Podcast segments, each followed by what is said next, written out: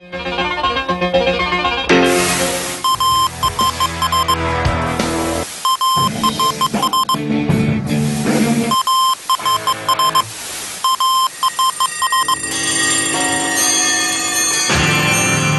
som na cidade.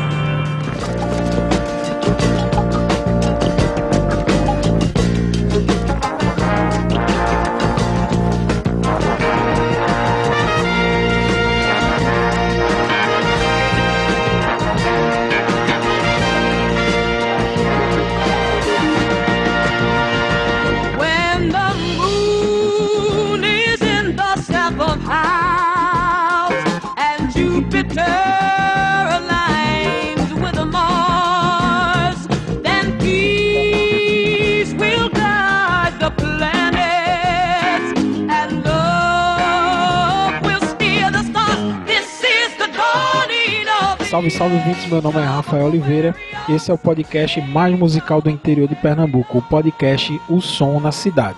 Esse podcast é produzido pela startup Talking Cash, produção de podcast. Você pode conferir todo o portfólio da Talking Cash acessando www.talkingcash.com.br ou entrar em contato através do e-mail contato@talkingcash.com.br. Também pelo Facebook, facebook.com barra talkingcash. Para falar diretamente com nós do podcast O Som na Cidade, pode nos enviar um e-mail para o gmail.com ou pelo Facebook, facebook.com barra o som na cidade. Estamos em todos os lugares para poder falar conosco a qualquer hora e a qualquer momento.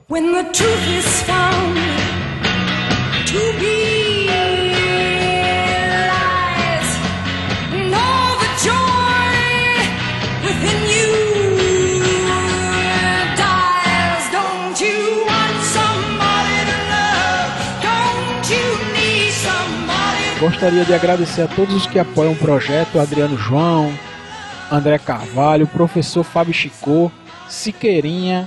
Eu também agradecer aos padrinhos do Missangas, que sempre que eu eh, divulgo o podcast O Som da Cidade lá no grupo do Missangas, ao qual eu sou editor, podcast que eu sou editor, o pessoal sempre ouve, sempre dá o feedback. Então mandar um abraço para todo mundo aí. No ano de 1969, entre os dias 15 e 18 de agosto, aconteceu um dos maiores festivais de música do planeta, Woodstock Music and Art Fair, ou simplesmente Festival de Woodstock, que na época foi anunciado como uma exposição aquariana, três dias de paz e música. O festival surgiu de um anúncio feito no jornal The New York Times, onde dois jovens, John Roberts e Joel Roseman, fizeram um anúncio curioso nos classificados do jornal. Jovens com capital ilimitado buscam oportunidades de investimento legítimas e interessantes e estamos abertos a propostas de negócios. Esse anúncio foi respondido por dois caras chamados Michael Lang e Art Cornfield. Após o contato, eles se reuniram. E a ideia inicial era fundar uma gravadora que atendesse a, a- a cena né, da região e incentivasse a produção musical. As conversas foram evoluindo até que chegaram na ideia de se fazer um festival de artes e música ao ar livre. Nascia daí o embrião do maior festival de música da época, o Festival de Woodstock.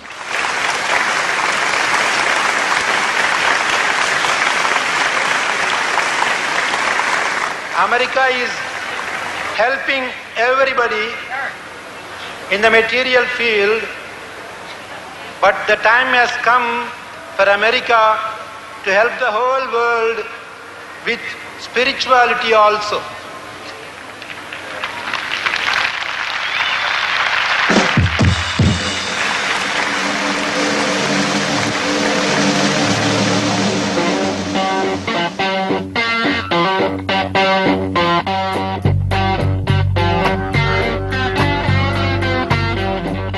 Inicialmente, depois de estudos na região, decidiu-se que o festival seria realizado na cidade de Waukegan, no condado de Orange, no estado de Nova York.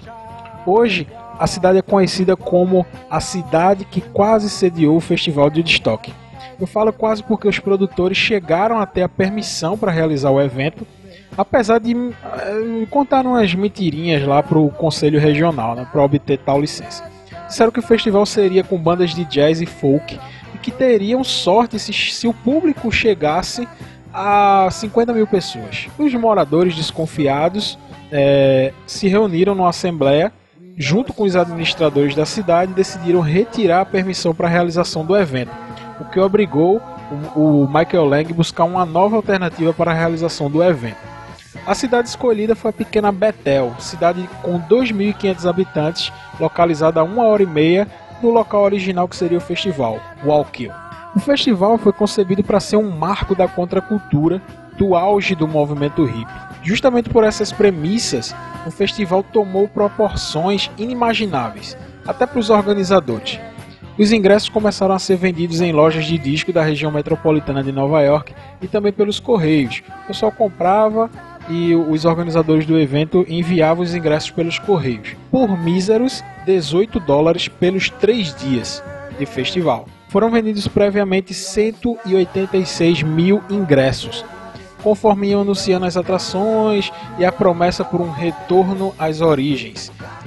Com essas, essas duas premissas, né, as bandas, conforme eles iam é, anunciando eram bandas que estavam no auge. A gente vai ver o setlist aí do, do o, o line-up, na verdade, do festival e vai ver que foi um line-up de respeito.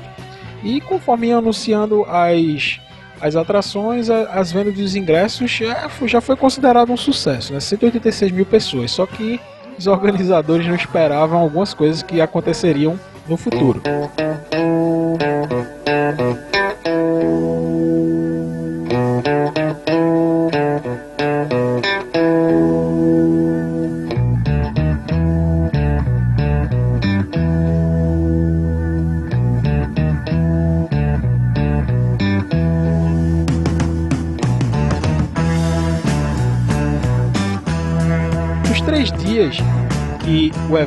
Realizado, a região de Betel, meu amigo, passou a ser considerada área de calamidade pública, porque muita gente se dirigiu para a região e a região não tinha infraestrutura para comportar o tamanho de fluxo de carros, pessoas, enfim, foi uma loucura total, foi calamidade pública.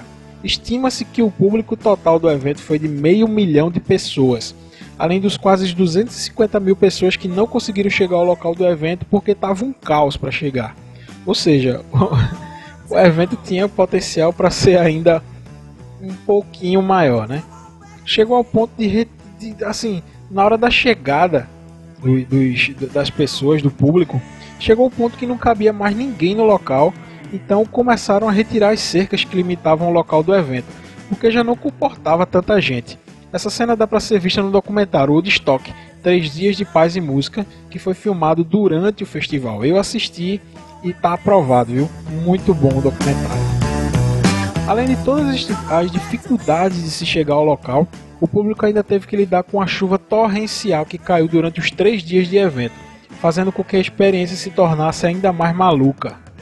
Comida só se chegava por helicóptero, banho era tomado num riacho que tinha lá próximo não tinha como dar banho naquela multidão, ou seja, quem conseguiu chegar próximo lá do riacho conseguiu tomar banho. Quem não conseguiu, paciência, três diazinhos aí sem tomar banho. Não tinha banheiro para todo mundo, meu amigo. A gente vai ver alguns dados do evento aqui daqui a pouco e vocês vão ver que a, a quantidade de banheiros era insignificante para a quantidade de pessoas.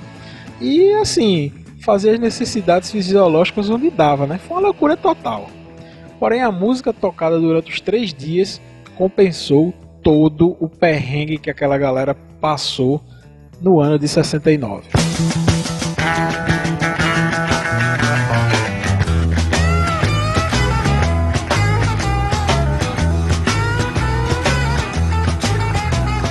Trucking, got my chips cashed in, keep trucking, like the Doodah Man together.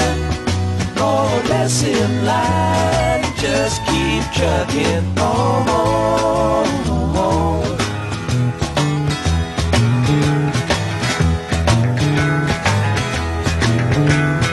Arrows of neon and flashing marquees out on Main Street. Chicago, New York, Detroit, and it's all on the same street. A typical city involved in a typical daydream. Hang it up and see what tomorrow brings. Dallas got a soft machine. Houston, too close to New Orleans. New York got the ways and means and just won't let you be.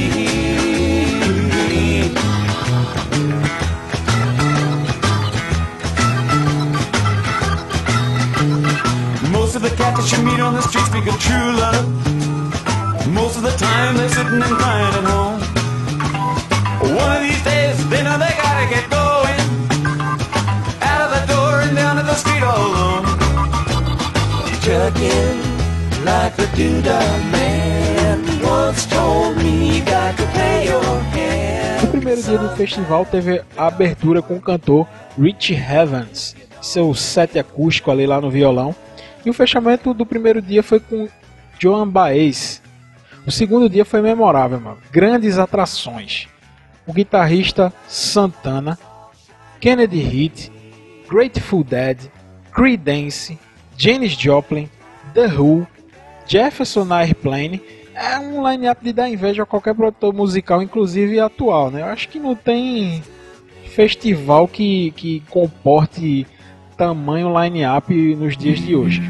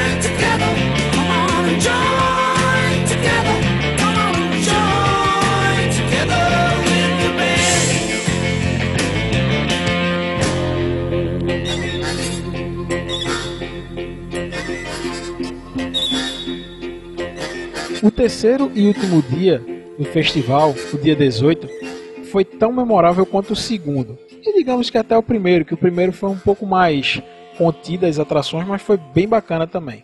Saca o line-up.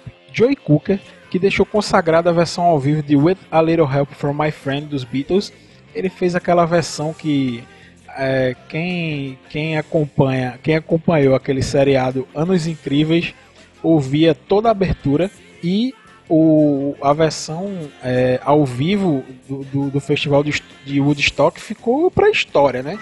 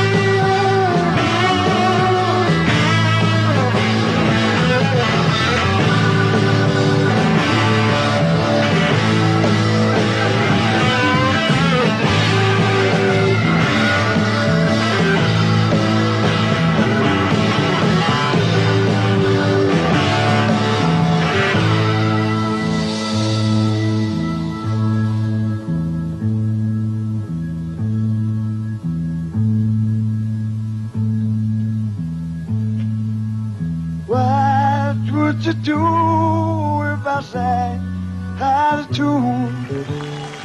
Would you stand up and walk out on me? Lend me your ears and I'll sing you a song. I will try not to sing out of key. Oh, baby, how you?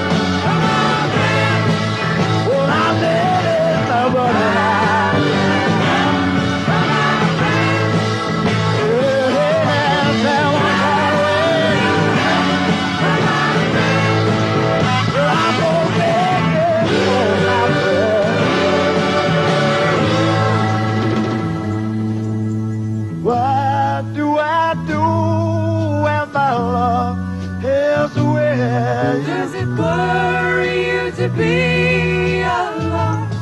Oh, no, no. How do I feel at the end of the day? Are you sad because you're on your own? I tell me when you say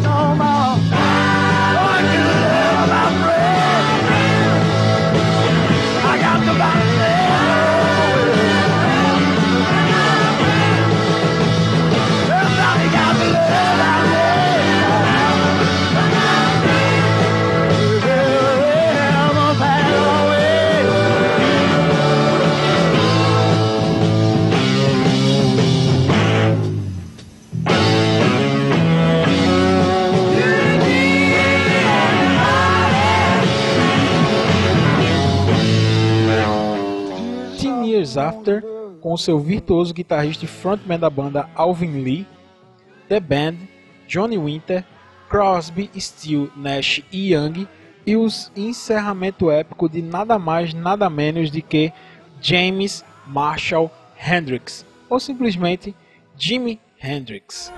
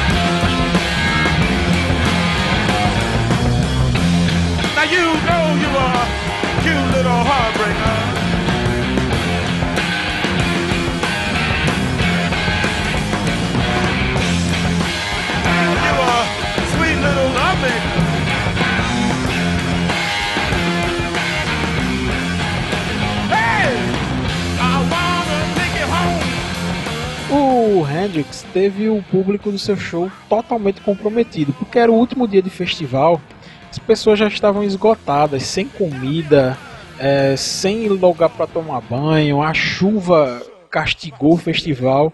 Ou seja, eh, o Jimi Hendrix tocou para um público muito pequeno, muito reduzido. Porém, meu amigo, não deixou de ser genial não. Ele fez versão do hino norte-americano, tocou, tocou fogo em guitarra, fez tudo, meu amigo foi um show antológico. E sim, a palavra para fechar esse podcast é justamente essa: antológico. Apesar de todas as dificuldades, o festival marcou uma geração. Meio milhão de pessoas, apenas 186 mil ingressos vendidos, três mortes. Sim, teve três mortes no evento. Teve um maluco que morreu por overdose de heroína. Teve outro que teve uma apendicite, um, uma apendicite repentina lá no evento e não conseguiu chegar ao hospital. E outro foi atropelado por um trator. Então ele morreu lá atropelado. Em compensação, houveram dois partos. Pois é, duas crianças nasceram durante e lá no local do evento do, do Woodstock Music and Art Festival. Outros números curiosos do evento que podemos citar nesse cast. O sistema de som foi projetado para um público de apenas 20 mil pessoas. Foram consumidos 500 mil hambúrgueres só no primeiro dia de evento. Só existiam 600 banheiros químicos para para meio milhão de pessoas, meu amigo. São 600 banheiros químicos para meio milhão de pessoas. 346 policiais foram contratados para fazer a hora extra no evento. Todos os policiais, exatamente os 346, pediram dispensa após o, o término do primeiro dia. Não tava fácil lá não. Enfim, foi um caos regado a música de boa qualidade.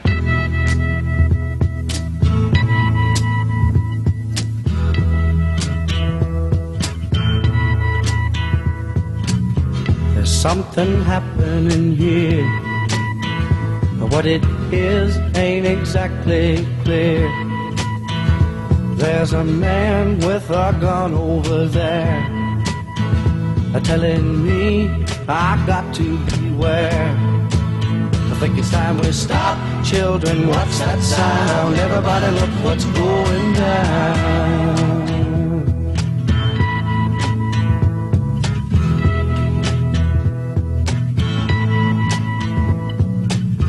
There's battle lines being drawn.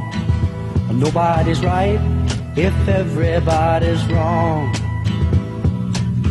Young people speaking their minds are getting so much resistance from behind. Time we stop. Hey, what's that sound? Everybody look what's going down.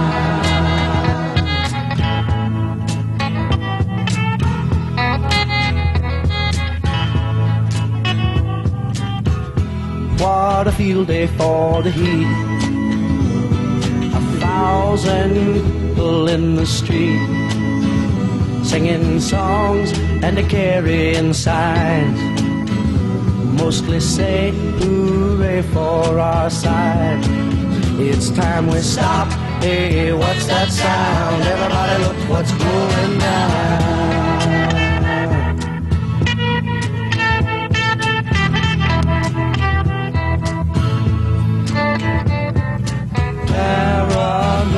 Pra gente fechar o, o cast de hoje, a gente pode até citar alguns artistas que poderiam ter tocado em Woodstock e que por algum motivo eles não tiveram a sua participação é, confirmada lá. Alguns até desistiram de última hora. Por exemplo, os Beatles. Ah, O 69 foi o ano da separação, né? foi o último ano dos Beatles, porém foi cogitada a volta aos palcos. Os Beatles já não faziam show há três anos, né? desde 66. E, e a relação deles já estava conturbada, viria a culminar no fim da banda algum tempo depois. Lendas urbanas dizem que recusaram o convite, pois John Lennon exigiu que só tocava com os Beatles lá em Woodstock se também contratassem a Plastic Ono Band, banda que ele tocava junto com a sua esposa Yoko Ono. Mas eu não acredito muito nisso não, porque eu acho que é, mais pela relação conturbada que os Beatles já viviam, é, isso já seria um belo motivo para não aceitar tocar. E também pelos três anos que eles já não faziam show ao vivo, né? Eles decidiram isso em 66 e eu acho que não seria o Woodstock que faria voltar. O Woodstock só é o Woodstock hoje, né? Na época era uma promessa de um grande festival. Mas hoje a gente sabe que foi o maior festival da, daquela década. The Doors. A banda seria a segunda opção depois do convite recusado dos Beatles. Porém, cancelaram sua participação em cima da hora. Foi aos 45 do segundo tempo. Um empresário eh, os convenceu que Woodstock seria uma cópia mal feita do já consagrado Monte Rei Pop Festival, que já acontecia na década de 60. Eles acharam que o Woodstock nada mais era do que uma cópia mal feita. Então disseram que não, não topava não. Eles já tinham tocado no, no- lá em Monte Rei e eles não se interessaram em tocar em Woodstock. É, tem umas pessoas que, que conviviam com a banda na época, eles disseram que Jim Morrison revelou que estava inseguro para cantar é, para o tanto de pessoas que, tá, que, que seria esperado para aquele festival. Lembrando que foram vendidos 186 mil ingressos, né? É, mesmo se só fosse esses 186 mil, já seria um grande público, um dos maiores públicos da época. Só que é, deu mais de meio milhão, né? Deu um pouquinho mais do que eles planejaram. Led Zeppelin também foi convidado de acordo com o empresário Peter Grant, palavras dele, fomos chamados para tocar em Woodstock e a Atlantic, que é a gravadora do, do Led Zeppelin, gostou da ideia. Assim como nosso promotor nos Estados Unidos, Frank Barsalana.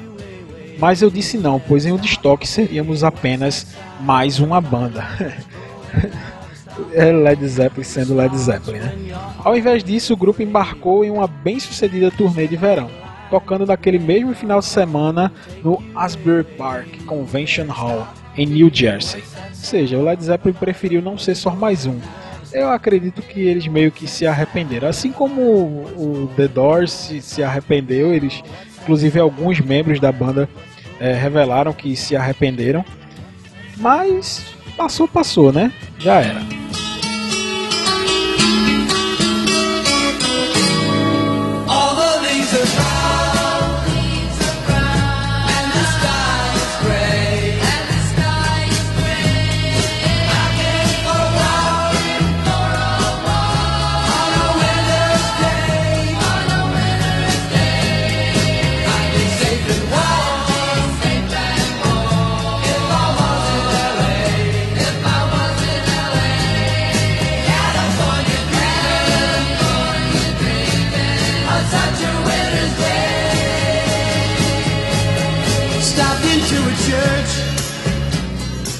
Vamos chegando ao final desse de mais esse episódio do podcast O Som na Cidade. Ficamos por aqui e até a próxima, pessoal. Valeu, tchau.